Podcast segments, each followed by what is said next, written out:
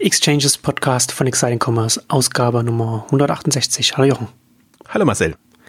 Heute wollen wir uns mit dem Food-Bereich auseinandersetzen. Ist ja einiges passiert in der letzten Zeit. Ähm, aber zunächst zu unserem heutigen Werbepartner. Concardis, die Payment-Experten. Auch heute sind wieder die Payment-Experten mit über 30 Jahren Erfahrung im Zahlungsverkehr unser Werbepartner. Bevor ich jetzt über ein paar Produkte von Concardis spreche, Gleich der Hinweis, Concardis hat einen Stand auf der Internet World. Da kann man hingehen und kann sich mit den Experten, mit den Leuten von Concardis konkret über die Dinge unterhalten.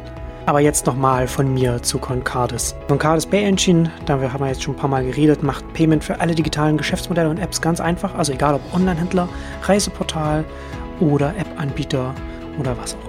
Ganz wichtig, schnell und flexibel in die meisten Shop-Systeme integrierbar. Also ob wir jetzt hier von Shopware, Magento sprechen oder von dem WordPress Commerce, Gambio oder einem Oxid oder Drupal und anderen. Alle Zahlverfahren natürlich dabei und auch die leistungsstarken Schutzmechanismen gegen Betrugsversuche, was man heute erwartet, State of the Art. Und ebenfalls State of the Art Checkout und Bezahlseiten kann man natürlich so anpassen, so gestalten, dass sie perfekt in den Shop passen. Aufgrund von über 30 Jahren Erfahrung im bargeldlosen Bezahlprozess hat man hier auch ein System mit hoher Stabilität. Das merkt man unter anderem auch an den Referenzkunden von Concardis, also Kunden, die Concardis auf Concardis setzen. Condor, AIDA, Chibo zählt dazu. Kommen wir jetzt noch einmal zu den zwei entscheidenden Features der PayEngine, über die ich heute sprechen möchte, mit dem Paylink und dem Mini-Webshop. PayEngine Paylink schafft die papierhaften Rechnungen ab. Also Zahlungslink wird einfach versendet per E-Mail, SMS, WhatsApp, Facebook Messenger, was auch immer, wie auch immer man mit den Kunden in Kontakt steht. Der Endkunde kann dann den Link im Look and Feel des Händlers aufrufen, findet also die angepasste Bezahlpage, kann die Zahlart auswählen und kann sicher online bezahlen. Und was ich auch ganz interessant finde, eine Abo-Funktion lässt sich über den Paylink ebenfalls sehr einfach einrichten. Der Pay Engine Mini Webshop ist ein One-Page-Shop, der sehr einfach an den vielleicht einfachsten Einstieg in die Welt des E-Commerce bietet. Da kann man rund 10 bis 15 Artikel oder Dienstleistungen online recht einfach zu einem eigenen leicht erstellbaren One-Page-Shop erstellen im eigenen Look and Feel, wie man das gerne möchte. Einfach per Drag and Drop erstellbar, full responsive, also auf kleinen, großen Geräten überall äh, gut dargestellt, gut nutzbar. Kann kostenfrei in der Vollversion für 30 Tage getestet werden. Ist ideal für stationäre Händler, die online gehen wollen. Vielleicht auch für kleine Online-Händler, die ein kleines Nebenprojekt da mal starten wollen und vielleicht etwas austesten wollen am Markt, da wir nicht gleich ein großes, großes Shopsystem, großes CMS aufsetzen wollen, sondern einfach nur mal was ausprobieren, relativ leicht umsetzbar, bietet sich für viele verschiedene Dinge an. Als Goodie für die Hörer haben wir hier auch unter countgardes.com forward slash exchanges ähm, auch nochmal eine, eine mögliche Ersparnis zwischen 49 und 299 Euro, wenn man die Pay Engine bucht kann man nochmal bei der Setup-Gebühr sparen. Wir haben ja äh, über, über den Food-Bereich das letzte Mal in der 153 gesprochen. Da haben wir ja schon Lidl, Kaufland durchgesprochen. Und da wollen wir heute vielleicht gleich direkt mit, mit Lidl Express einsteigen, bei dem es jetzt, sagen wir mal, zu tumultartigen Zuständen gekommen ist, bei Lidl und der, und der Lidl-Mutter, äh, wo dann jetzt Lidl Express quasi kurz vorm Start gestoppt wurde. Ähm, also finde ich schon bemerkenswert, dass man, dass man dann, nachdem man so lange daran an dem Modell an, äh, gearbeitet hat, dass man dann feststellt, dass man es doch nicht machen will. Da könnte man, hätte man auch, wenn man als, als Management-Ebene drüber, die sich das mit anschaut, hätte man auch früher zu dem Schluss kommen können. Also frage ich mich, was da vielleicht intern noch alles passiert ist zwischen den, zwischen dem, zwischen dem Lidl-Chef und dann dem, dem Chef der Lidl-Mutter und äh, ob, ob, da nicht, ob da nicht vielleicht noch mehr im Argen gelegen hat oder was. Weil das ist schon, also man, wenn man sagt, dass jetzt die Technologie hat gestanden, äh, die Prozesse standen, das war kurz vorm Start. Und jetzt wird es, jetzt wird es komplett gestoppt und man sagt nicht mal, dass man vielleicht ein klein, kleines Pilotprojekt wenigstens startet. Also wir haben ja im Supermarktblog hat und hat, hat Per Schader, unser Kollege, ja äh, ausführlich darüber berichtet. Ne? Also waren die Standorte standen. Äh, Lidl selbst hat ja halt auch im Supermarktblog mitgeteilt, dass er jetzt, dass es jetzt bald losgeht. Ähm, und jetzt macht man, also das, das ist schon bemerkenswert, dass man nicht mal sagt, man, man nimmt wenigstens einen der Standorte, fängt mal an, guckt sich, wie die, wie die Kunden es annehmen und entwickelt das Modell dann vielleicht weiter, vielleicht dann in eine Richtung, die man dann machen will, dass man gar nichts davon macht. Das ist schon wirklich ein sehr bemerkenswerter Schritt. Da sieht man auch, wie, äh, zu welchen Folgen das ganze Thema Online-Strategie oder Strategie gegen Amazon und Co. Ähm, noch führt. Also es, ich meine, es ist ja eine Folge. Der, der äh, Lidl Deutschland-Chef musste gehen oder ist gegangen und ähm, das klang ja durchaus, wie heißt immer so schön, unterschiedliche Auffassungen über die strategische Ausrichtung. Also ging auch nicht, also es scheint nicht glimpflich gegangen zu sein. Für mich, das ist irgendwie sehr faszinierend, äh, das ganze Thema, weil das passt jetzt wieder besser zu Lidl für mich.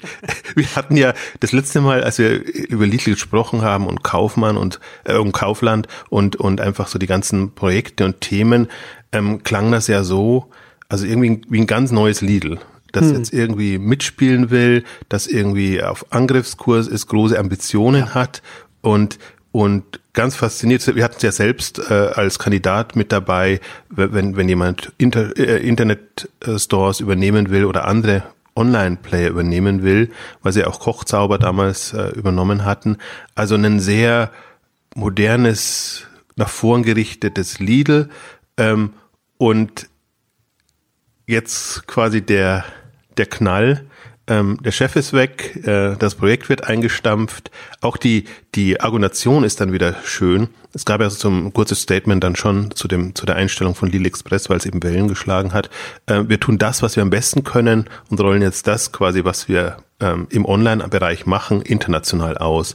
Und im Online-Bereich gemacht ist ja hauptsächlich ähm, Non-Food und ähm, ja, das ganze Thema, was jetzt eigentlich so hochkam durch, durch Amazon Fresh, aber im Prinzip auch durch, durch Rewe, die das natürlich sehr forcieren, ähm, der, der Food-Lieferbereich, ähm, der ist damit quasi ja, erstmal kein Thema mehr, wobei es schon noch faszinierend ist, aber auch bei, bei Kaufland gibt es einiges an Managementwechseln und, und äh, blickt man aber nicht so durch. Also ich blick ohnehin nicht so durch, weil äh, eigentlich kommunizieren ja die ja nicht so öffentlich, dass man, dass man wirklich weiß, wer jetzt für was zuständig ist und wer in der Historie aus welcher Position heraus was geworden ist. Also ich habe mich zumindest nicht so intensiv mit befasst.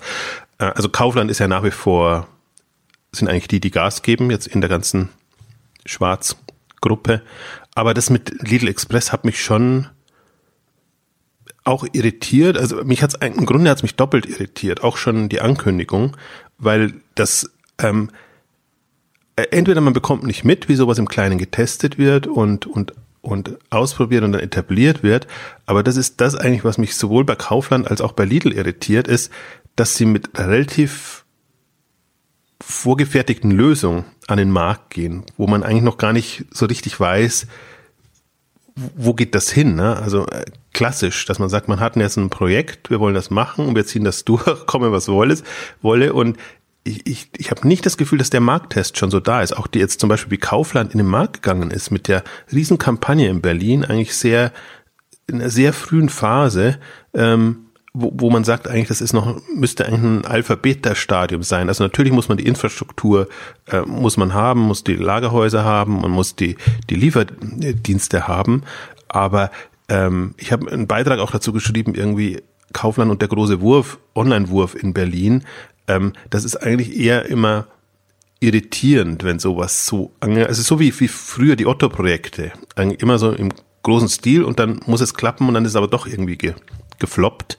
Ja. Ähm, ich, also naja, ich glaube, das ist auch ein bisschen so der Fluch der, der großen etablierten Unternehmen, ne? dass natürlich dann auch gleich so ein Projekt soll natürlich dann auch gleich die Nadel bewegen, ne? auch für alle, die da beteiligt sind, hat dementsprechend dann, das muss es umsatzseitig, muss es dann äh, gleich gleich Wellen schlagen und so weiter. Wobei man natürlich, gerade wenn man, wenn man sich jetzt anschaut, das ist ein Kaufland und so, du hast es ja auch immer wieder geschrieben, ne, getrieben vom Gespenst des Amazon Fresh, das jetzt hier auf den, das auf den Markt kommt. Wenn man sich ein Amazon Fresh, wenn man sich Amazon anschaut, wie schwer sich Amazon mit Amazon Fresh auch tut, wie lange sie da rumexperimentieren und gucken. Und es ist doch nicht über Jahre und Jahre und Jahre hinweg. Selbst im US-Markt, im Heimatmarkt, ne. Dann deutet es ja schon darauf hin, dass, dass es, sage sag ich jetzt mal, eine Herausforderung ist, die man jetzt, die man nicht einfach am, äh, am, am Schreibtisch lösen kann, sondern die man nur lösen kann, indem man sich dann anschaut, wie funktioniert es dann in der Realität. Also haben jetzt auch, es gab jetzt wieder so einen ein oder anderen Bericht, ähm, so auch, auch so Kleinigkeiten, wo, wo halt dann im Nachhinein rauskommt, ähm, warum etwas funktioniert oder nicht funktioniert und was man nicht bedacht hat. Also bei Amazon Fresh gab es jetzt so eine Meldung, ähm, wo, wo halt dann irgendwann feststand, jemand bestellt nicht bei Amazon Fresh, nur weil er eine Marke oder ein Produkt nicht findet, weil er sagt, dann, oder weil sie sagt, dann muss ich eh in den Laden gehen. Also ist das ganze Thema dahin und für Amazon war es ein also es ist ein Hop- oder Top-Waren, es ist nicht ein Warenkorbproblem im Sinne von, da fehlt halt jetzt ein Produkt und das gibt's nicht und dann kann die Kundin trotzdem glücklich sein, sondern ist quasi durch dieses eine fehlende Produkt ist der ganze Service ähm, zunichte gemacht und das ist halt auch schon die im Grunde die Herausforderung bei dem ganzen Thema Food. Ähm, also inhaltlich vom, vom Sortiment her muss es dann schon irgendwie äh, komplett sein. Aber ich sehe es genauso. Also das im Grunde ist Amazon Fresh auch so ein Drama, wenn man es jetzt mal so von außen verfolgt und wenn man sagt, jetzt aus einer Konzerndenke heraus, ähm, wie lange, wie, wie, wie schwierig das ist, also wie zäh es, es, es vorangeht, jetzt wenn man sagt, jetzt will man endlich mal ein flächendeckendes Food-Angebot haben.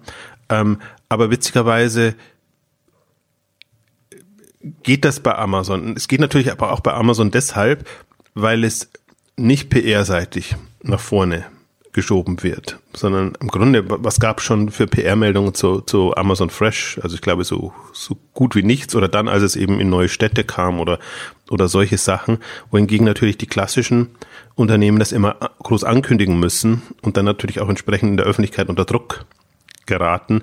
Ich finde es aber nach wie vor, also das faszinierend, also das ist jetzt ein schönfärberisches Wort, ähm, also dass, dass, dass das komplette Management durcheinandergewirbelt wird, jetzt im, im Fall von Lidl, das hat mich so schockiert im Grunde, weil die, die Meldung kam ja eine Woche vorher. Also schockiert halt auch, weil, du hast es ja vorhin schon angedeutet, Lidl ja schon auf einem, auf einem guten Weg war. Ne? Per hat es ja auch schon, hat es ja auch bei sich geschrieben, dass das Lidl sich von einem klassischen Discounter zu einem modernen Handelsunternehmen jetzt in den letzten Jahren auch unter dem Management entwickelt hat. Also nicht nur, was jetzt Online-Aktivitäten angeht, sondern auch die, die Auswahl in den Läden, wie man grundsätzlich auch von der Produkt, vom Produktsegment her aufgestellt ist. Und wenn man sich den, wenn man sich die Marktentwicklung anschaut, ist das ja auch so, so, so wie Per auch sagt, ne? Das ist ja auch notwendig. So das reine Discounter-Modell wird durchaus mal problematisch werden. Und da, kann, da reicht es nicht, wie, wie, wie Per so schön sagt, wie, wie, wie der alte Konkurrent, der einfach immer nur mal seine Läden mal ab und zu mal alle drei Jahre mal umdekoriert, sondern dass man sich einfach auch vom Konzept her, vom, vom Eigenverständnis her weiterentwickelt.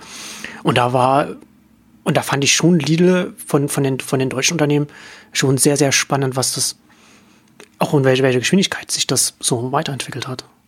Ja, aber offenbar scheint die, die, Monetaris äh, die Modernisierung ähm, wie soll ich sagen, äh, das scheint manche zu überfordern. Also das ist, ähm, das ist so erstaunlich, dass man wirklich ähm, im Unternehmen keine einheitliche Linie findet, sondern dass man quasi in zwei Richtungen zieht und die Modernisierer quasi nach vorn preschen und dann eben in der Regel nicht zurückgepfiffen werden, sondern komplett gleich das Unternehmen verlassen.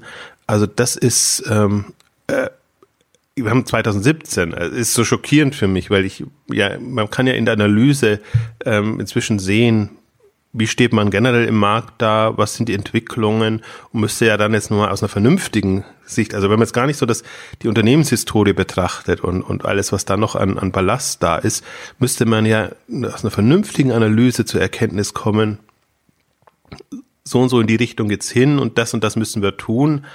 Ähm, ich finde immer ganz gut, was, was, was Alex Graf auch schreibt, der im Prinzip dann noch einen Schritt weitergeht und sagt, ähm, man kann gar nicht wissen, was kommt, sondern man muss sich eben so aufstellen, dass man flexibel genug ist, um darauf reagieren zu können.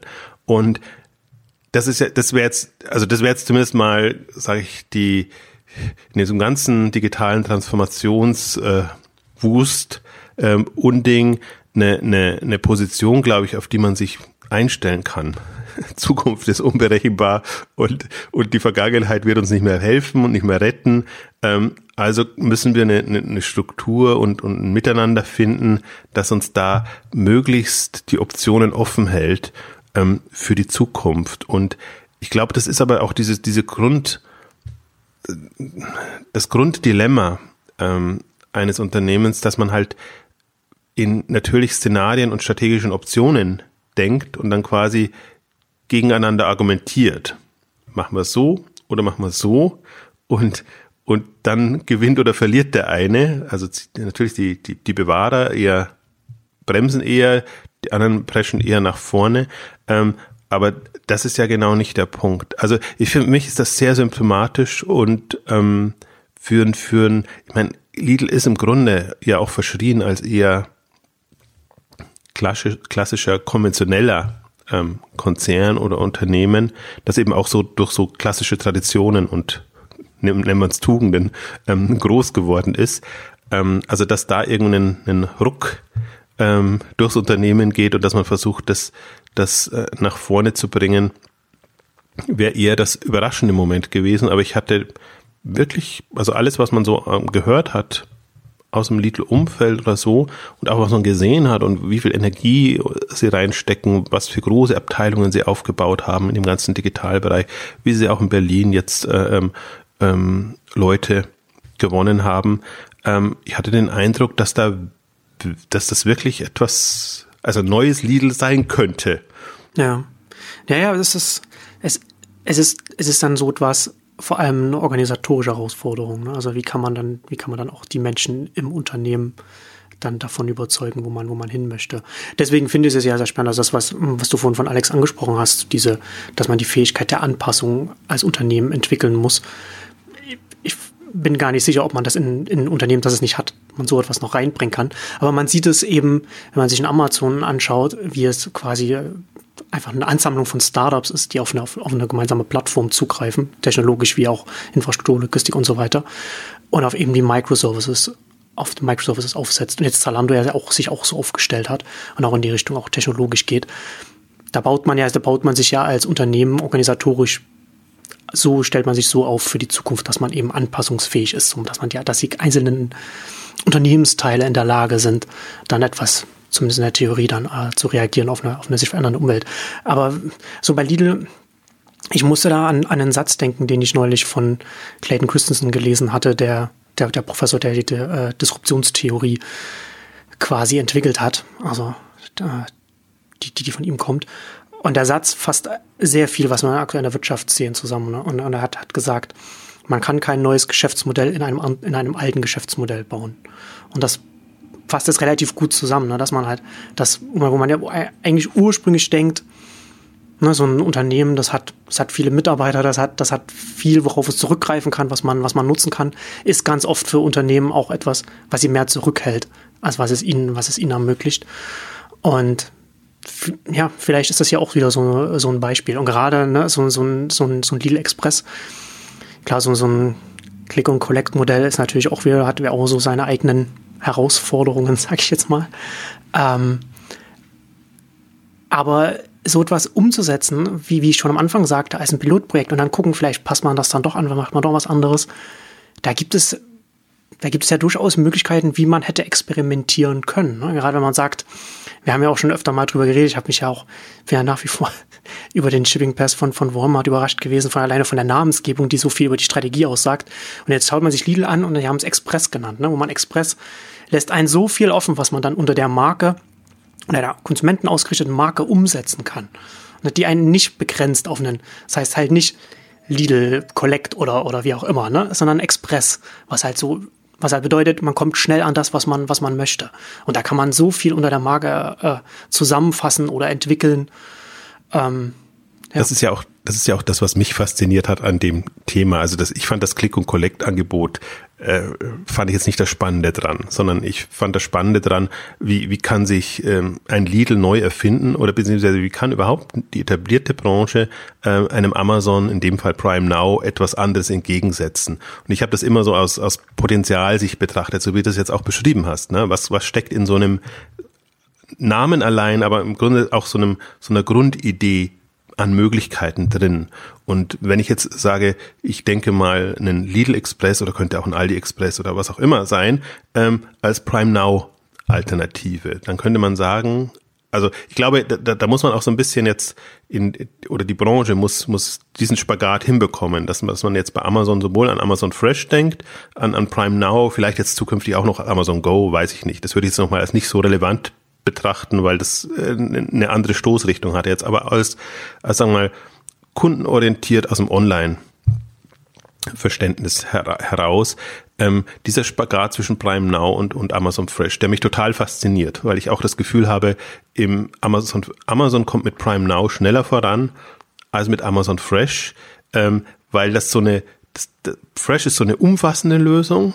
Die, die, das muss halt auch, da ist genau Amazon genau in dieser Falle drin wie alle anderen auch. Das muss eine Hop- oder Top-Geschichte sein. Entweder es ist eine umfassende Lebensmittel, Grundnahversorgungslösung oder eben nicht. Und Prime Now ist so im Prinzip Kraut und Rüben, aber sowohl Lebensmittel als auch andere Produkte, aber kleine Mengen, überschaubare Warenkörbe, natürlich damit andere Herausforderungen in dem, in dem Liefermodus, aber genau jetzt von dem Express-Gedanken her. Und das, ich bin ja immer, ich, ich glaube sehr an, an, an Namen und Begriffe in dieser ganzen Welt und die das auch abbilden und mit einem falschen, Be ein gutes Konzept mit einem falschen Begriff wird ganz, ganz schwierig. Deswegen hadere ich zum Beispiel so mit Otto Now, den, den Miet-Service, weil da ist spannender Service, äh, schwieriger Begriff, sage ich jetzt mal. Und Lidl Express, wenn ich mir sage, was, was also Lidl Express geht wirklich in die Prime Now Richtung und, und, und versucht so ein lokales, schnelles Lieferangebot äh, zu bieten, was genau die Chance hat, äh, auf, auf das einzuzahlen, was eigentlich die Herausforderung für den Lidl ist, dass sie eben beschränktes Sortiment haben, dass sie nicht so breit aufgestellt sind, wie zum Beispiel ein Kaufland jetzt in derselben Gruppe. Ähm, also sie, sie könnten mit ihren Schwächen punkten mit so einem Konzept, dass sie nur sagen, liebe Leute, schnelle Lieferung, Lidl Express und nutzt das dafür und dann bekommt er sowohl Lebensmittel, was er da braucht, ähm, als eben auch andere Produkte, schön auch mit Aktionssortimenten verknüpfbar. Ähm, also jetzt das, das mal weitergedacht oder weitergesponnen, ähm, das, das fand ich interessant, weil es mich auch so ein bisschen überrascht hat, weil ich jetzt aus dem deutschen Markt heraus nicht damit gerechnet hätte, jetzt irgendwie nur eine, eine, eine komplett andere Begriffswelt zu bekommen, weil guckt man sich Rewe an, die gehen ja eher zurück ähm, Rewe Lieferservice, ähm, ich weiß gar nicht, wie, es noch alles heißt, aber da kommt, kommt nichts irgendwie cooles, hippes. Also sie haben sich in der Marke haben sie sich verhippt, sage ich jetzt mal. Also Rewe dein Markt und diese ganze Rewe-Welt, die ist schon schöner, zeitgemäßer ähm, geworden. Aber die Begriffswelt ähm, noch nicht. Und Rewe, ich glaube, früher haben sie es Rewe Online genannt und dann jetzt eben Rewe Lieferservice, wo du eben genau weißt, im Grunde geht es darum, den Rewe-Markt zu retten oder noch hochzuhalten. Und dann kommt so ein Liefer, äh, so ein, so ein Lidl Express, was auch interessant ist da zu sehen, weil, weil Lidl ja im Prinzip keine coole Marke ist an sich. Also sie haben es jetzt versucht, zu verjüngen und, und, und schöner und anders zu machen. Und Lidl lohnt sich, es ist was anderes als, ich weiß gar nicht, wie der, wie der Billig-Slogan vorher hieß. Ähm, also schon jetzt, dass man, dass man ein, ein wertigeres, anderes Verständnis bekommt. Aber dann sieht man halt, wie man mit einem Express oder wahrscheinlich auch mit, äh, mit, zig anderen Begriffen ähm, einfach da eine Dimension hinbekommt für einen, für, für einen alteingesessenen Anbieter, dass man so nicht hatte, hat man auch nicht im Kopf gehabt. Also Lidl steht im Grunde nicht auch für, für Express oder Schnelligkeit, sondern sie stehen im Prinzip nur für günstig, günstig, günstig und äh, halt überall präsent und, und verfügbar. Ähm, und das fand ich, also ich glaube, das, das kann man auch mitnehmen oder kann die ganze Branche mitnehmen. Ähm, da wirklich nochmal zu überlegen, kann man sich da im Wettbewerb mit Amazon nicht komplett neu erfinden und das, das bietet sich jetzt für alle an. Aldi, Lidl, Edeka, ähm, wen auch immer.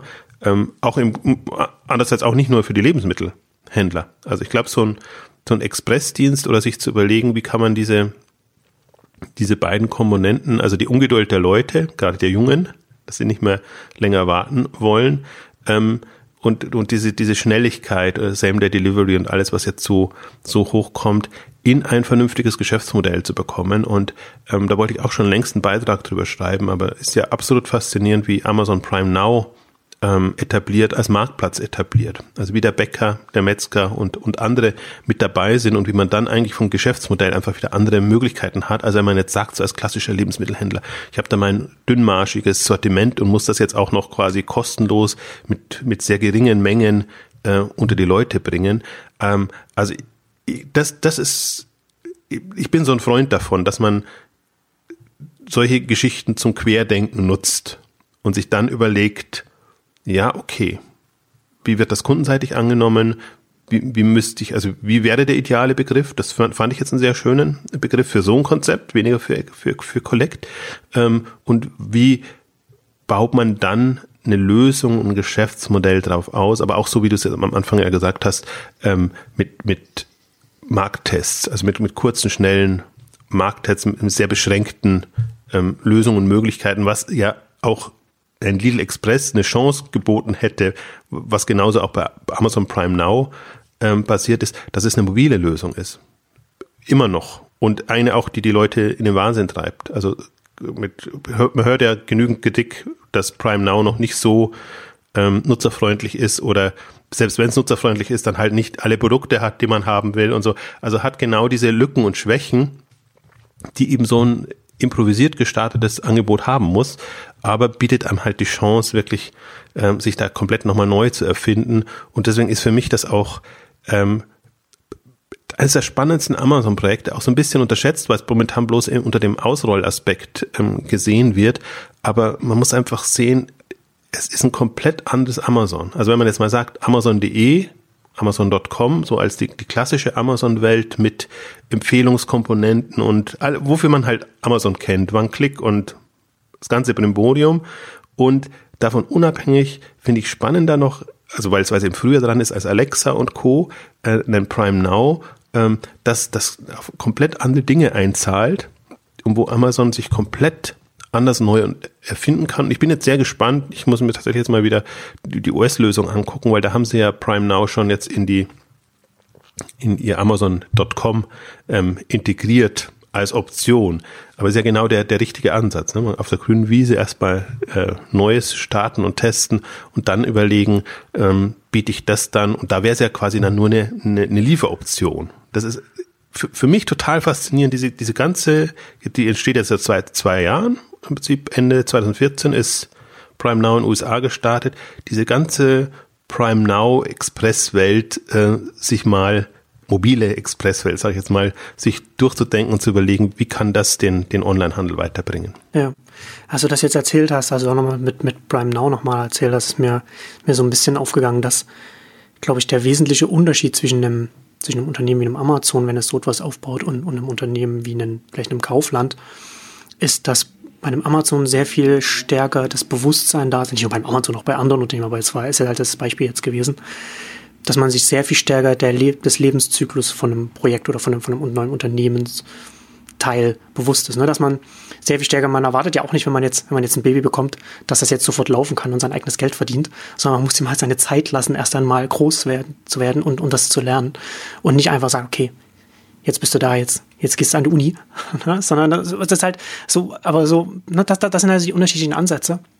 Und da wird, glaube ich, bei vielen Unternehmen der Wert von, von Marktfeedback noch viel zu sehr unterschätzt. Wie, wie, wie wichtig das ist, wie viel man da, was man da auch zum Teil auch lernen kann, was, woran man vorher nicht denkt. Ich fand sehr ganz interessant, ähm, in dem einen, also im Dezember, dieses eine, dieses eine Interview mit der, mit der Chefin von, von, äh, von, von Prime Now, ähm, dass einer der Bestseller einfach auch Eis ist. Ne? Also so Ben mhm. Jerry's, die, die bekannte Eismarke. Was natürlich klar ist, ne? wenn man da, wenn man so, so einen Impulskauf abends, abends um neun, man sitzt da, man hat, man will das jetzt, man will nicht nochmal rausgehen, dann kauft man sich halt relativ teuer das Eis, das einen dann an die, an die Haustür geliefert wird, damit man das dann essen kann. Total naheliegend, so als, als ein Impulskauf. Aber auf die Idee kommt man nicht, wenn man am Schreibtisch sitzt und sich das überlegt, was, was wollen die Leute schnell geliefert haben. Ne, das, und, und solche Beispiele wird es ganz, ganz viele geben, aus denen man dann eben lernt, was man äh, als, was man im, im, als Produkte drin haben muss und worauf man vielleicht verzichten kann, weil es zwar vielleicht auch ein paar Leute wollen, aber eben nicht so viele, wie man vorher gedacht hat. Und das ist ja, ist ja nicht einfach nur sagen, man hat eine kleine Auswahl oder hat eine große Auswahl, sondern es ist ja dann wirklich von Produktsegment zu Produktsegment, von Marke zu Marke unterschiedlich. Und das lernt man nur, indem man, indem die Kunden das Angebot nutzen. Aber ist halt genau jetzt ähm, im Prinzip die Herausforderung ist, also ich glaube sehr an dieses Querdenken durch einen Begriff, durch ein komplett verrücktes Konzept, ähm, auf no, also nicht nur auf neue Ideen kommen, sondern das mal wirklich kom komplett durchzudenken.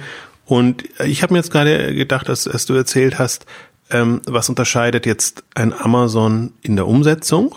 Also, weil es ist natürlich leichter gesagt, wir reden uns da leicht, sagen wir ein neues Konzept, machen wir mal. Und ist ja nicht, passiert ja nicht im virtuellen Raum, sondern ähm, es, im Grunde muss ja schon die, die Infrastruktur da sein und es müssen muss eine Lösung und Komponenten da sein. Das ist aber auch das Spannende immer wieder an Amazon, dass sie, sie nutzen Bestehendes und machen trotzdem Neues. Also so, solange sie noch keine ultimative Lösung haben, nutzen sie die ganzen Kuriere und, und binden die an und machen das und nutzen irgendwie ein improvisiertes Lager oder, oder was auch immer. Also die haben da im Grunde kein, kein Schmerz. Das ist so ein bisschen Startup-mäßig, dass man wirklich improvisiert rangeht und das macht, wo ein ähm, alteingesessenes Unternehmen immer überlegt, ja, können wir das jetzt machen? Und wir haben unsere etablierten Partner und können wir da irgendwie neue reinnehmen und so. Und ich habe das Gefühl, also wird mir bei Amazon zunehmend klarer, dass, dass das so eine, eine Struktur ist. Also sie versuchen sich mit niemandem zu verderben, haben aber trotzdem eine,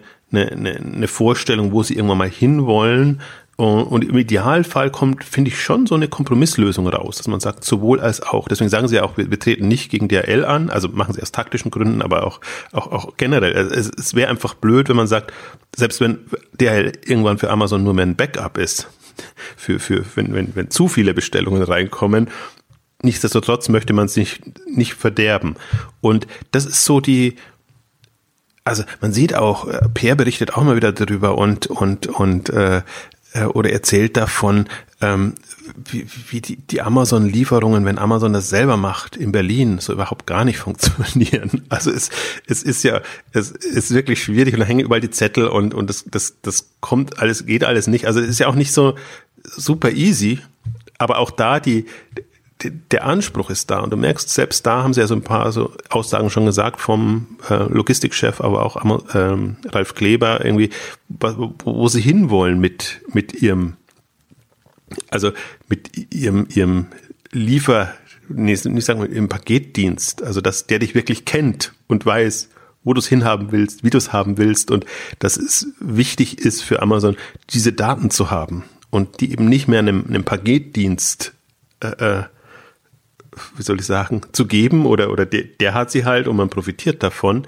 sondern dass der Anspruch immer genau ist, ich will so möglichst viel über das Kunden, den Kunden, das Kundenverhalten wissen und ähm, den Ehrgeiz natürlich auch hat, das dann hinzubekommen, aber halt ja super improvisiert und zum Teil auch dilettantisch dann eben unterwegs ist, auch sein muss. Also das würde man einem, einem Startup würde man sie auch nicht ankreiden oder manche kreiden es einem an, aber dann sind, dann haben sie kein Verständnis für, für, für einen Startup. Das ist ja genau das, das, das Lebenszyklusdenken, ne? Dass man natürlich, wenn man anfängt, ja. man muss es ja erst einmal lernen, was man, was man dann macht im Großen wie im, wie im, wie im Kleinen, wo man dann hin will. Und genauso das, was du gerade gesagt hast, ne, dass man heute eine Kompromisslösung in Anführungszeichen fährt, also vielleicht auch zweigleisig fährt, aber man gleichzeitig natürlich ein, eine Vorstellung hat von davon, wo man in 15, 15 Jahren sein will. Aber man kann eben nicht von heute, man kann nicht die ersten fünf oder zehn Jahre einfach überspringen und dahin gehen, wo man gerne hin möchte, sondern es ist einfach ein Weg, den man gehen muss.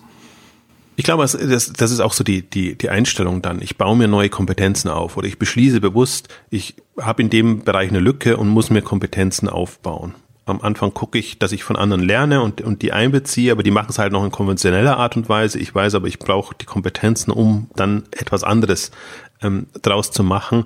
Und das, das baut man sich auf und da kommt man hin und ähm, ja, so, so lernen im Grunde ja auch die Rebes und äh, natürlich auch, auch Lidl oder Kaufland mit den Dingen, die sie machen. Aber man sieht schon, dass, dass es sehr anders angegangen wird ne? und sehr, sehr projektbezogen, klassisch projektbezogen. Auch da kommt, ich hasse es ja inzwischen fast schon, wenn immer auf das Scheitern äh, referenziert wird. Weil man kann scheitern aus Blödheit, man kann aber auch scheitern, weil man wirklich große Ambitionen hatte und dazulernen möchte. Also die, diese Einstellung ist aber da, dass man sagt, es, es wird nicht auf Anhieb klappen, aber wir müssen da durch und wir können jetzt den Leuten, die jetzt, jetzt früh dabei sind, nicht ankreiden, wenn die dann wirklich äh, Mist bauen und das dann natürlich auch zum Teil auch extreme Auswirkungen haben kann. Ich kann mir durchaus vorstellen jetzt, dass bei, bei Service wie, wie Prime Now, dass da auch große Beschwerden dann, dann kommen und dass man sagt, äh, wie, wie, könnt, wie könnt ihr sowas machen? Aber ich fand da jetzt ganz interessant, ähm, die Internet World hat eine, ich weiß gar nicht, wie ich das nennen soll, Mischung aus Interview und Reportage gemacht. Also hat Prime Now getestet. Liegt natürlich in, in München, ist es natürlich auch einfach mitten im, im, im Zentrum.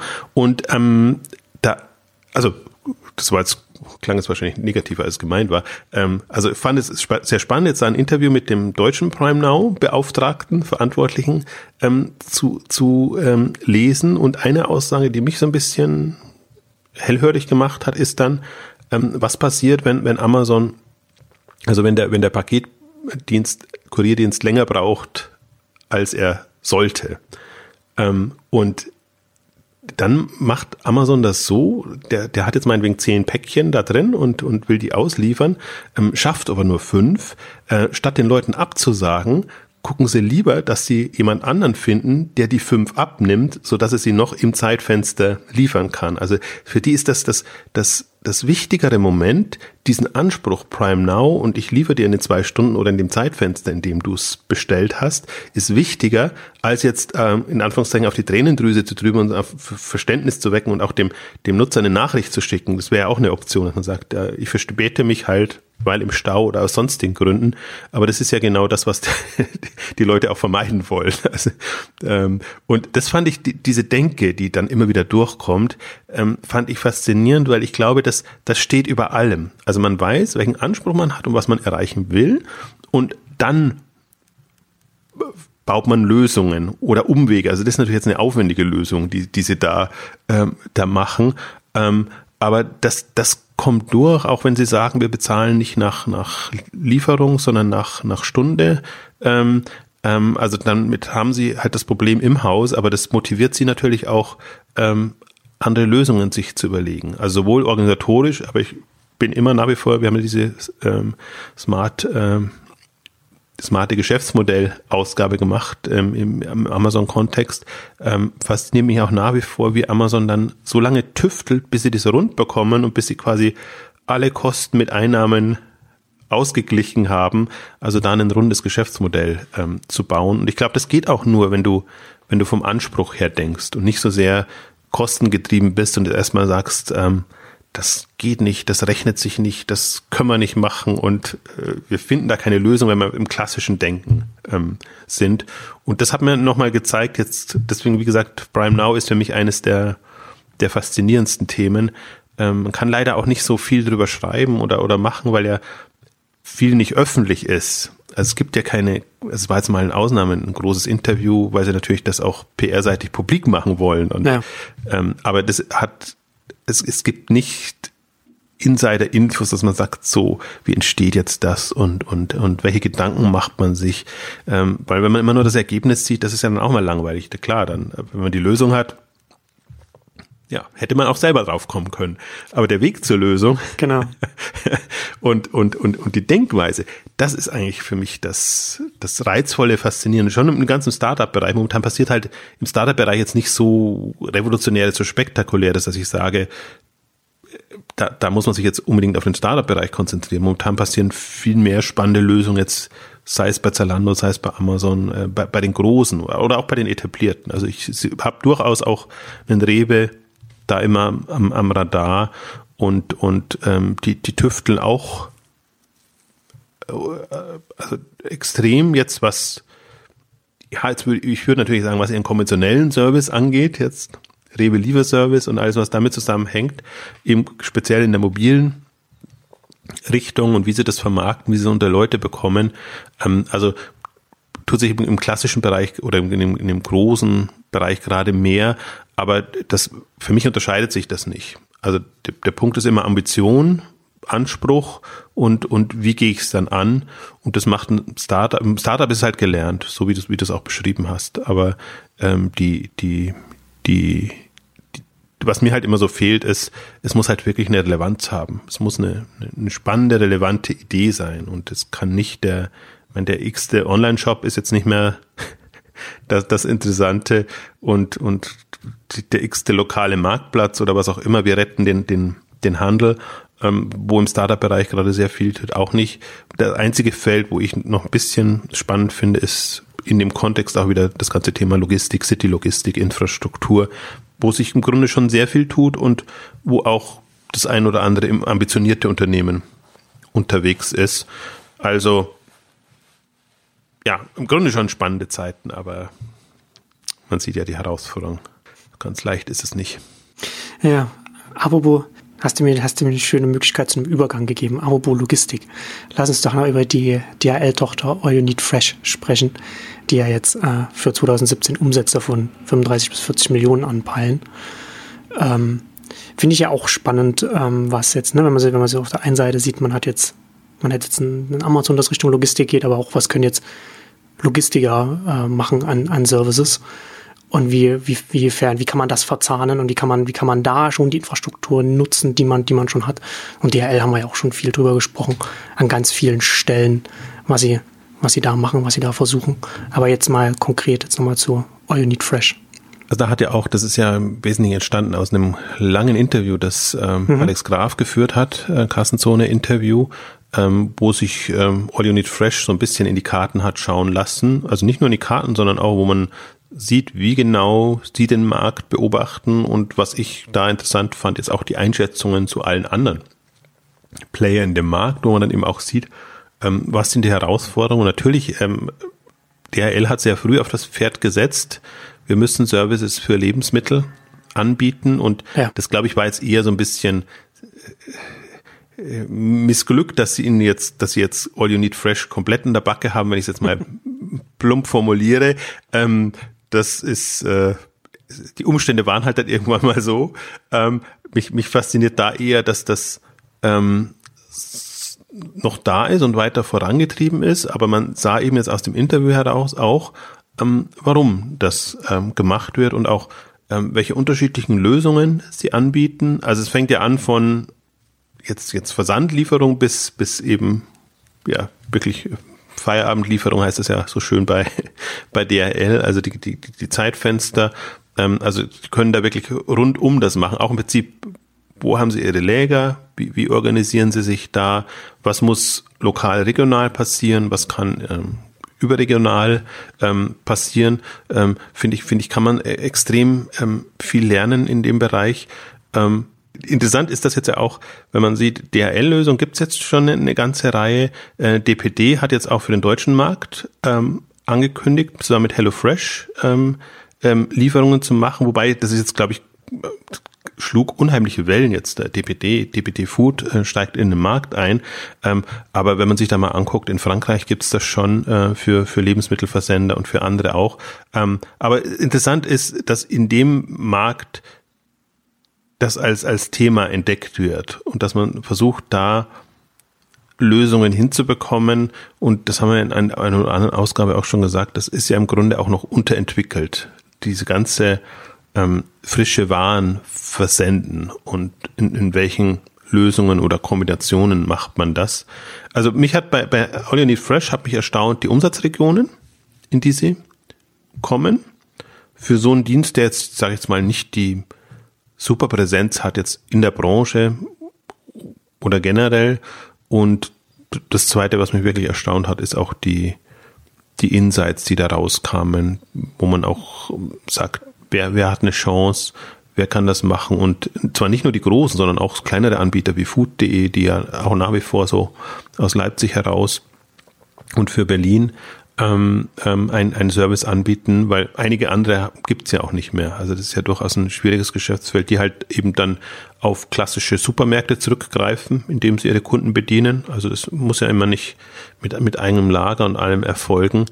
Ähm, das ist im, im Prinzip auch noch eine, eine Chance, die immer, finde ich, auch nicht gesehen wird. Also gerade so kleinere, start-upigere Anbieter böten natürlich auch Chancen für etablierte, mit denen was zu machen oder in, in, in der, da, da was voranzutreiben. Ich finde, es gibt inzwischen dann, dann da auch wieder genügend schon Anbieter, die ihre Erfahrung gesammelt haben im Kleinen, die dann einfach auch eine, eine Option bieten. Was momentan fällt mir gerade ein, was komplett untergeht und wo ich mal sehr gespannt bin. Eines der frühen Angebote war ja auch MyTime von aus der Bünding-Gruppe heraus, ganz ganz im Norden. Deswegen geht es bei mir immer unter, weil im, im, Süden das keine so so Präsenz hat, wo es ja auch einige ja, Fluktuationen, sage ich jetzt mal, gegeben hat. Ähm, und ähm, auch da sieht man ja im Prinzip, die, die regionalen Anbieter gibt's noch, auch bei All Net Fresh in dem Interview kam auch noch einen, der mir jetzt nicht einfällt, einen, einen Münchner Regionalanbieter nochmal ähm, vor. Ähm, also ich sehe das auch noch nicht als, als flächendeckendes Deutschlandangebot jetzt, sondern ich, es gab auch so schöne, in Anführungszeichen, Studien, ähm, die, die auch nochmal verdeutlicht haben, was allein an Umsatzvolumen im regionalen Rahmen, also Münchner Raum, Berliner Raum, NRW, ähm, ähm, möglich ist und wo man natürlich der dieser Falle entgeht, dass man unheimlich viel Aufwand in Marketing und und stecken muss, um so einen Dienst überhaupt erstmal ähm, publik zu machen. Ne? Also das wird ja selbst für für Amazon wird das eine große Herausforderung, weil man ja ähm, also man kann ihn nur schrittweise lokal, regional ausrollen und muss das jedes Mal gegen die etablierten regionalen Anbieter antreten. Also wird schon auch nicht ganz einfach. Ja, das ist auf jeden Fall für, auch für Amazon eine sehr große Herausforderung. Lass uns vielleicht kurz noch über die Rewe Lieferflat reden, die jetzt auch nach Deutschland kommt.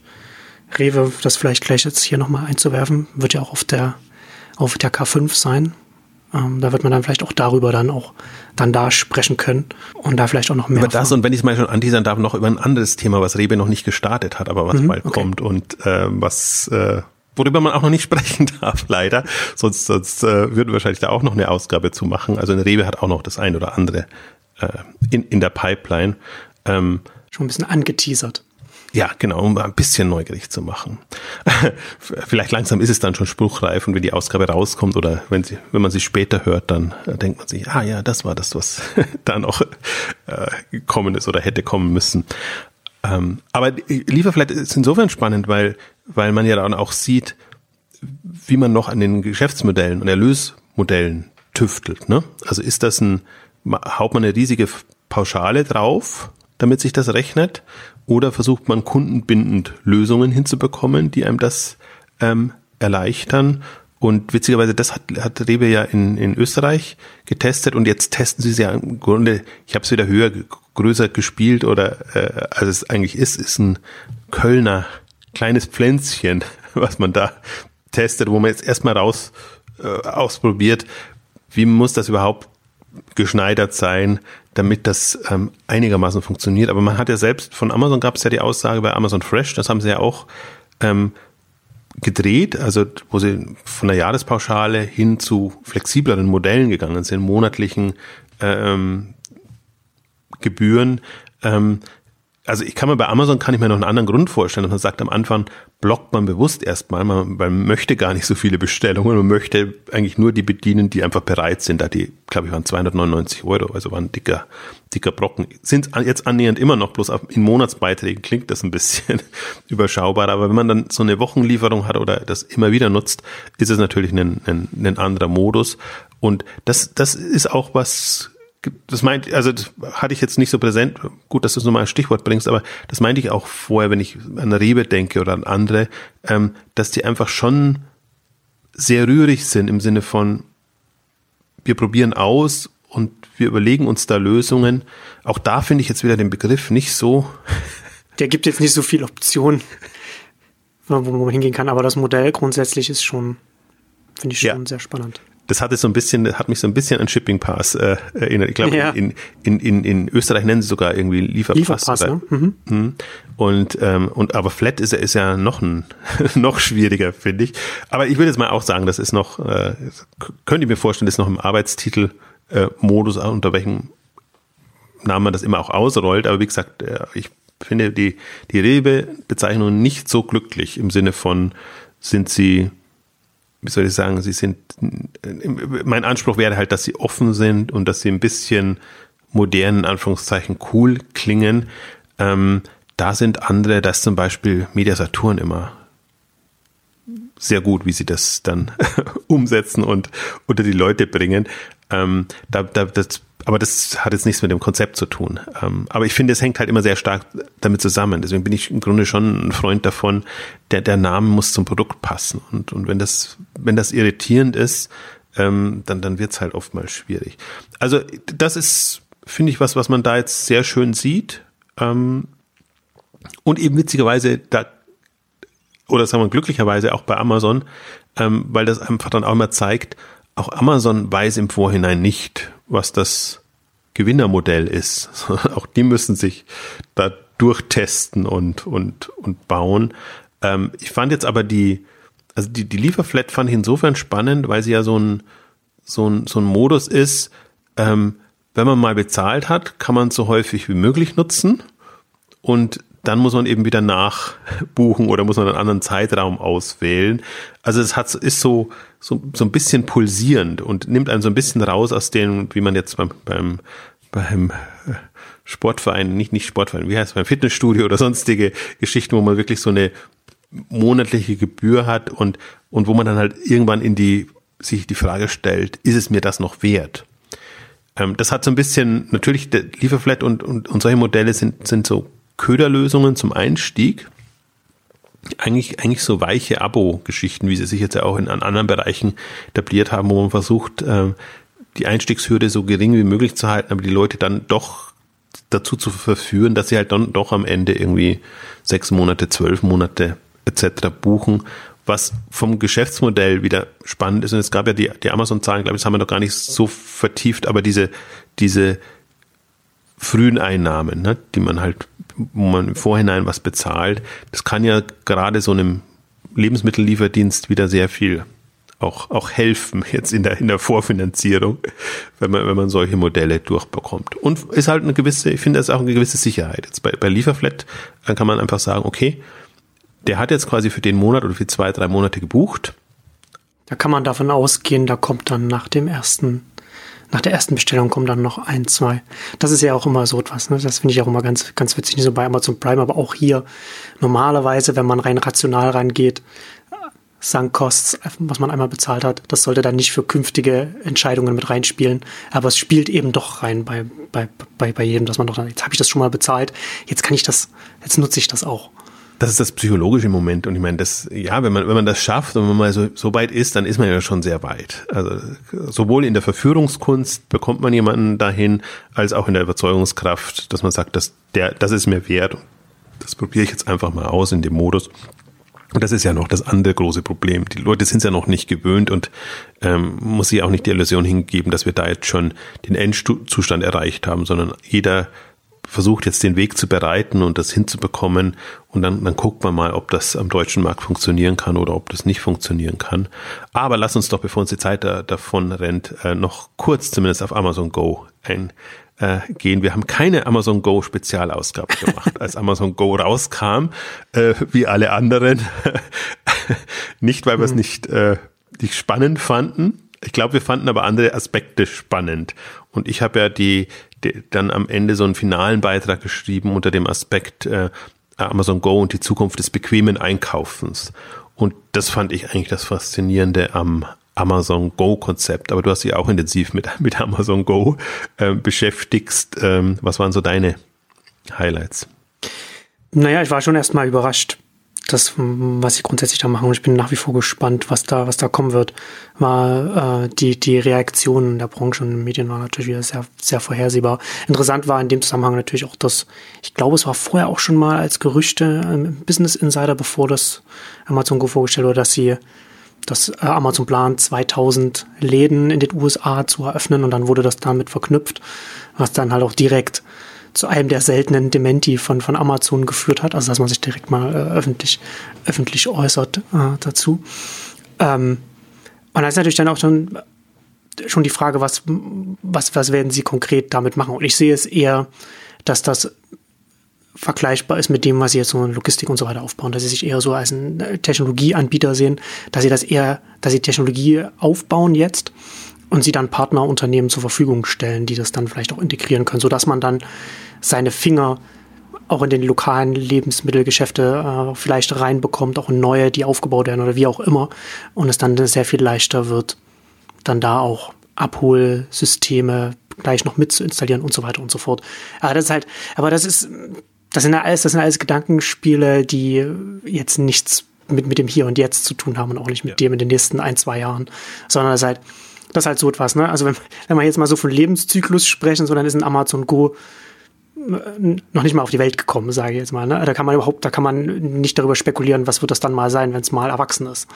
Ähm, also man kann schon spekulieren, aber, das ist halt, aber es ist dann halt immer schon, es ist ein bisschen so ein Rorschach-Test. Ne? Also wir sehen das dann ganz anders als, als wiederum andere, die dann drauf schauen. Ne? Das ist ja klar, ganz viele Leute sagen, ja, ja, ja, ja, jetzt endlich Amazon macht Multichannel und so weiter. Was natürlich, wo, wo, man, wo ich jetzt viele Argumente sagen könnte, warum, warum, warum das nicht der Fall ist. Aber so ist das halt jetzt.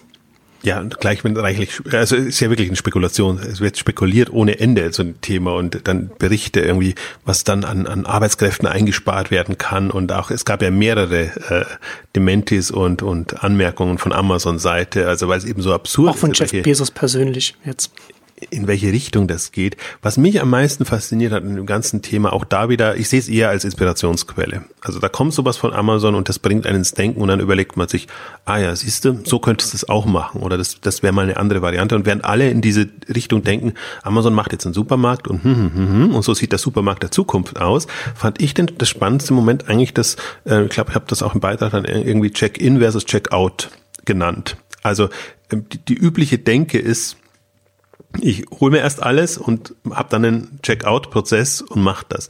Und ähm, das ist jetzt mal ein Laden und im Prinzip ist es so ein Laden wie, wie der, im Prinzip der Traum des stationären Handels, dass die Kunden Eintritt bezahlen oder erstmal eine Zugangsberechtigung erwerben, wenn sie in den Laden reingehen. Und im Zweifel kann man ihnen dann am Ende noch Geld. Und gleichzeitig nehmen. möglichst keine Mitarbeiter. Weil sie nur schmarotzt haben, genau. Ähm, also die, die, ähm, dieses Check-in-Moment. Ja fand ich hochspannend. Ja. Ähm, weil bisher immer solche Modelle nur genutzt wurden, um irgendwelche, ja, man meldet sich an und hat dann irgendwelche Marketingmöglichkeiten oder sonst irgendwas.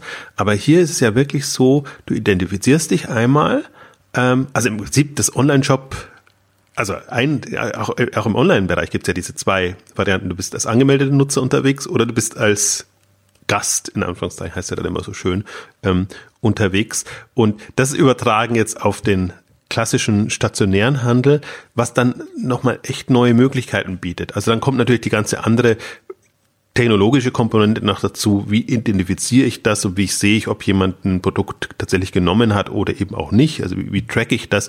Das ist jetzt für mich aber gar nicht so sehr das, ich bin so kein, bin so, kein, so, so techie orientiert bin ich nicht, dass mich, dass jetzt das das faszinierende Moment ist. Für mich ist dieses Check-in-Moment das, das Interessante und ähm, das also weil es auch komplett dem entspricht, ich zahle an der Kasse und auch diese, ich habe dann auch nochmal auf den Tim O'Reilly Beitrag verwiesen, ähm, wie der, der ja bei Apple Pay kritisiert hat, dass es Apple Pay zwar so schön Apple Pay ist, aber es ist immer wieder am Ende des, der Kette, wenn du dann zahlst, dann ist eine einfache Lösung. Und da setzt Amazon jetzt etwas entgegen, was quasi vorher die Identifizierung ermöglicht und im Prinzip so die, die das Spannende ja, die ganze klassische Amazon One-Click-Denke und alles, was sie haben, also sehr, das ist, ich finde es gefährlich, das haben wir auch bei Dash diskutiert und bei anderen Geschichten oder so, weil du hast als, als Kunde gibst du in gewisser Weise die, die, die Kontrolle ab oder als Nutzer gibst du die Kontrolle ab. Musst ein hohes Vertrauen an den Anbieter haben, dass der den nicht über den Tisch zieht. Ähm, aber das ist halt, deswegen können es, glaube ich, auch noch solche Anbieter machen. Und deswegen ist auch genauso, wie du sagst, wenn, wenn Amazon so eine Technologie anderen zur Verfügung stellen würde, wäre das etwas anderes, als wenn man jetzt quasi wieder bei 25 äh, Händlern äh, sowas, sowas machen müsste und würde. Also das ist, das ist für mich auch der, der Denkansatz, dass ich sage, das, also da werden ja viele Momente getestet im Amazon Go Konzept. Aber das ist für mich das, das Spannendste, Revolutionärste, weil ich mir sage, wenn ich mir jetzt eine, sagen wir mal, stationäre Showroom-Welt oder was auch immer äh, vorstelle oder halt eine komplett andere stationäre Welt vorstehe, stelle, dann, dann ist das für mich ein anderer Einstieg in diese Welt und dann kann ich mir überlegen, okay, was mache ich dann innerhalb dieser Welt?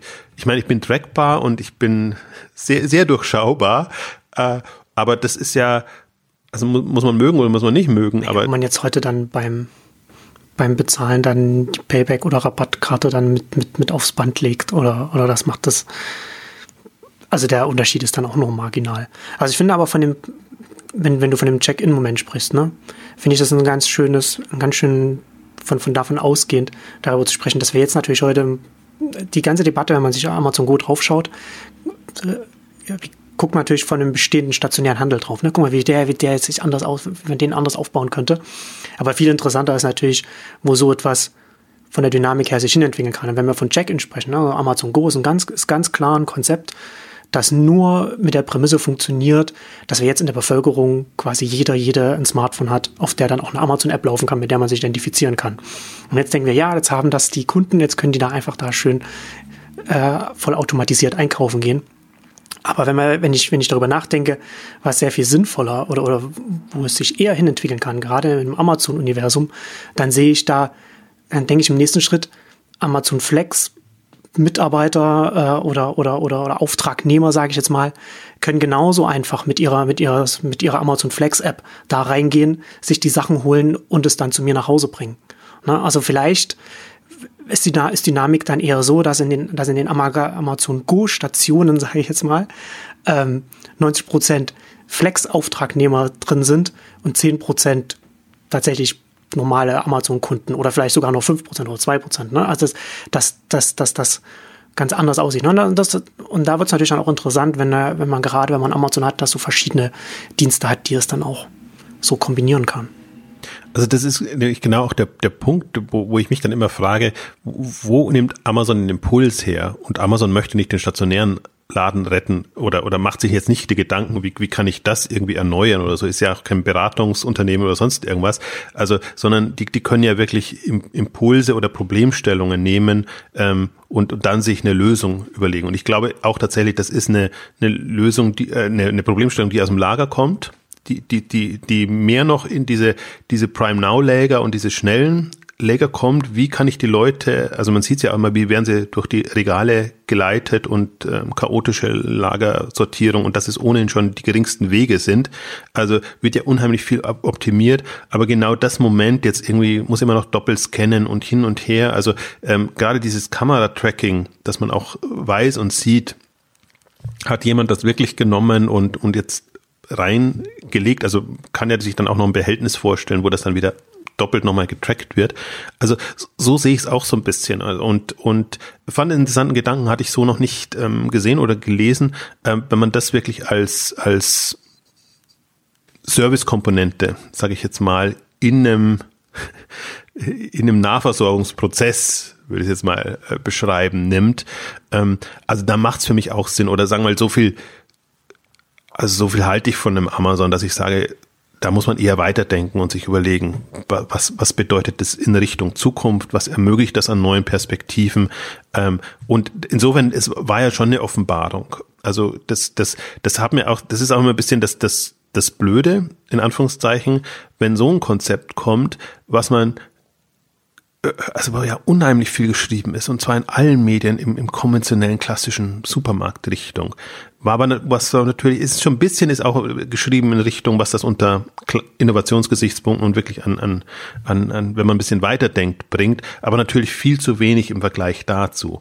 Deswegen ist es so, immer so ein bisschen schade. Also es wäre eigentlich das Schöne, wenn, wenn man dann auch sehen würde, das eröffnet neue Welten und das bringt wirklich Impulse für eine komplett andere Handelswelt und das ist auch das, was, was natürlich das Faszinierende ist an Amazon. Ich nehme Zalando bewusst jetzt immer auch mit rein, weil von denen ist auch mit allem zu rechnen, dass man komplett ähm, quer denkt und sich dann tatsächlich fragt, ach, siehst du, ja, so, so kann man es auch machen. Ähm, also das wäre auch ein bisschen meine Hoffnung, dass, dass in der Richtung Amazon mehr als Impulsgeber gesehen wird. Im Prinzip wie alle anderen Techie-Companies auch da in, in, dem Bereich. Nur Amazon konzentriert sich halt immer sehr stark auf die, die klassischen Handels- und Logistikfelder und ist jetzt nicht so, schreckt nicht davor zurück, sage ich jetzt mal, äh, Dinge zu machen, die nicht nur im virtuellen Raum sind. Das, das ist ja gerade, also von den Geräten angefangen bis jetzt eben zu solchen Lösungen im, im, im stationären und dem Treasure Truck, den ich auch nach wie vor sehr spannend finde und das auch wieder so ein Modell ist, das genau auf die Prämisse aufsetzt, alle haben Smartphones. Absolut. Mobil, fähig, ähm, aktionsgetrieben. Ähm, ja, klar, jetzt eine kurze Ankündigung, dass es auch nach London ähm, kommt oder kommen könnte. Also vielleicht ist da die, das muss man, weiß man ja nicht, wie die Testphase ist, aber ich sehe nur, ich verfolge das bei, bei Twitter, ähm, dass sie unterschiedliche Produkte testen ein Spektrum von Produkten und ähm, also kleine, große äh, Lebensmittel und was weiß ich. Ähm, und dass sie, das hat ja auch eine ganze Weile gebraucht, bis sie das überhaupt durften. Offenbar gab es da irgendwelche äh, Regularien, die nicht, äh, äh, also die da eine Rolle spielen. Also hat, hat sich am Anfang stark verzögert, aber inzwischen haben sie das immer drin. Ich habe das Gefühl, dass es tendenziell am Wochenende ist, aber ich kann das jetzt nicht so äh, ähm, habe das nicht, nicht so, also im Stream ist natürlich das Blöde immer, du weißt immer, du hast immer kein Zeitgefühl, weil es kommt natürlich unregelmäßig. Das ist ja genau die, die Idee auch davon, dass es, dass es kein, kein regelmäßiges Konzept ist. Ja, sehe ich auch, also das ist, äh, das ist dann mobil mit, mit lokal oder, oder, oder kombiniert und das ist spannend und, und da ist, äh, tanzt Amazon auf allen Hochzeiten und da, da probieren sie auch alles aus, was, was irgendwie einen, Hand und Fuß haben könnte, sage ich jetzt mal so. Es sind ja gar nicht so, dass sie immer schon von vornherein, das muss jetzt das, das super Erfolgsmodell sein. Und ich, ich sehe ihm auch gerade jetzt diese Komponenten, ein Amazon Go, ein Amazon Flex, ein Treasure Truck, äh, ein Prime Now und dann die Dash und die Alexa und, und alles. Also diese ganze ähm, Welt, die sich da auftut, die sich, die sich kombinieren lässt, wo man dann schaut, wann passt welche Komponente rein und, und so strukturiert sich Amazon gerade so schön. Und das ist natürlich die ganze Plattformgedanke, Plattformwelt, ähm, die da, da reinkommt. Und ähm, finde, du hast auch den, den Punkt nochmal sehr schön gemacht, um es ein bisschen zu rekapitulieren was auch einen Amazon als Unternehmen unterscheidet, den Alex auch gemacht hat, Alex Graf in einem, in einem Vortrag, den ich jetzt auch gestern erst äh, gehört habe, ähm, wo er jetzt ein paar neue Charts drin hat, die auch nochmal zeigen, die, die klassische Organisationsstruktur eines Unternehmens und dann ein Unternehmen, so wie du es auch geschrieben hast, das Richtung äh, Tech und Data organisiert ist und, und das steht im Kern und darauf aufgebaut er hat so einen schönen, das begeistert mich immer, wenn Ambition auch mal als Wert oder als, als, als Teil äh, dieses ganzen Bereichs dazukommt, weil es hängt von Ambition ab. Und ähm, wenn du dich so strukturierst, dass du irgendwie deine, also dass, dass die, die Datenleute, also die, die, die Techies und die, die sich um die Daten kümmern, quasi das Sagen haben und drumherum eine Organisation baust, die dir das strukturiert und äh, mit, mit einer schönen Ambition ähm, verknüpft, ähm, dann sind das die Unternehmen, die so Gas geben können. Und das unterscheidet im Prinzip jetzt die, die führenden Unternehmen von klassisch strukturierten Unternehmen, die halt dann ihre ja, Logistikbereich, Einkaufsbereich, Marketingbereich und Alex hat's genannt, für den Rest, dann gibt's dann irgendwie Finance, Controlling, äh, Personal oder so. Das ist dann der Vorstandsbereich für den Rest. ähm, ja, das, das macht den Unterschied, aber das nur als kleiner Schlenker und äh, im Prinzip auch noch als kurzer Verweis wieder auf, auf die K5-Konferenz am 22. und 23. Juni in Berlin, wo wir nicht nur Food-Thema haben, wo wir Plattform-Thema haben, wo natürlich Amazon auch ein Thema sein wird, wobei es hat ja immer gar keinen so einen Sinn, äh, die aktuellen Amazon-Leute da zu haben, aber wir werden diesmal vergleichsweise viele Speaker haben von ehemaligen Amazon-Leuten, die man mehr, wenig, mehr oder weniger offen befragen kann. Ähm, also eher weniger offen, aber wo man natürlich dann als äh, im, im Nachgang ähm, schauen kann, ob man mit denen spricht und, und, und sich da vernetzt. Also es sind auch jetzt viele, muss man auch sagen, viele Amazon-Leute sind frustriert rausgegangen, gerade im deutschen ähm, Bereich, weil der deutsche Markt mehr oder weniger als nur mehr zur Umsetzung genutzt wird von Konzepten, die in den USA ähm, erdacht wurden. Und das hat so manchen frustriert. Deswegen ist eine ganze Ebene im Grunde raus, die jetzt äh, teils Geschäftsführer, teils in anderer äh, Funktion bei anderen Unternehmen da sind und die im Prinzip auch den Markt wieder befruchten, weil das sind im Grunde die, die auch natürlich aus der Amazon-Anfangsphase getrieben sind, wo man noch äh, neue Dinge ausprobieren konnte und, und wirklich neue Projekte starten konnte, wo halt dann so Themen eingeführt wurden wie wie, wie E-Books in Deutschland oder, oder meinetwegen auch der Beauty-Bereich in, in, und solche Kategorien, ne, die, die, wo es noch nicht so durchorganisiert war, dass man sagt, das, was in, in den USA funktioniert, muss auf Deutschland übertragen werden, wie man es jetzt sieht. Dann kommt ein Echo irgendwann, dann kommt ein Alexa, also Echo Alexa irgendwann, weiß nicht, wie Dash, ähm, die, die ganzen ähm, Geschichten ähm, weitergeführt werden. Prime Pantry hat man, hat man gesehen, also das sind alles nur so, da hat man nicht mehr so viel äh, Einflussmöglichkeiten. Also das ist so das Spektrum der, der K5 in diesem Jahr, weil's, weil's, weil ich das wirklich so als für die nächste Explosion oder Revolution halte. Also wenn wir jetzt, deswegen, ich weise ja immer darauf hin, wir haben jetzt genügend große Unternehmen, die als Plattform agieren und die das Ganze nochmal zum Explodieren bringen können, weil die Plattformen selber explodieren, aber auch die eigentlich Geschäftsmodelle ermöglichen und Themen ermöglichen, die halt kleine untereinander, selbst wenn sie vernetzt agiert haben, so nicht ermöglicht haben. Und das ist für mich auch das Spannendste, was die nächsten fünf oder zehn Jahre angeht, äh, dass man guckt, wie strukturiert sich jetzt die Branche und wer spielt da welche Rolle? Sind die Hersteller, kommen die stärker nach vorne im Direktverkauf oder über die Marktplätze? Äh, wie, wie verwandelt sich der Handel, so dass er noch eine Rolle hat? Zu Plus haben wir dabei, wer ist kundengetrieben? Also das ist das ganze Thema. Ich sehe das Thema Food immer sehr, sehr weit. Also für mich zählt auch ein zu Plus jetzt ist für mich in, in dem Kontext äh, Fast Moving Consumer Goods äh, ein, äh, ein, ein Player in dem Bereich, der einfach den Weg bereitet hat und der das organisatorisch, aber auch in der Kundenkommunikation einfach schon schon mal drauf hat. Und ähm, ja, das werden wir abbilden. Insofern ist das eigentlich eine ganz gute gute Möglichkeit. Genau. Und damit kommen wir zum Ende unserer großen Express-Ausgabe. Vielen Dank fürs Zuhören und bis zum nächsten Mal. Tschüss. Tschüss.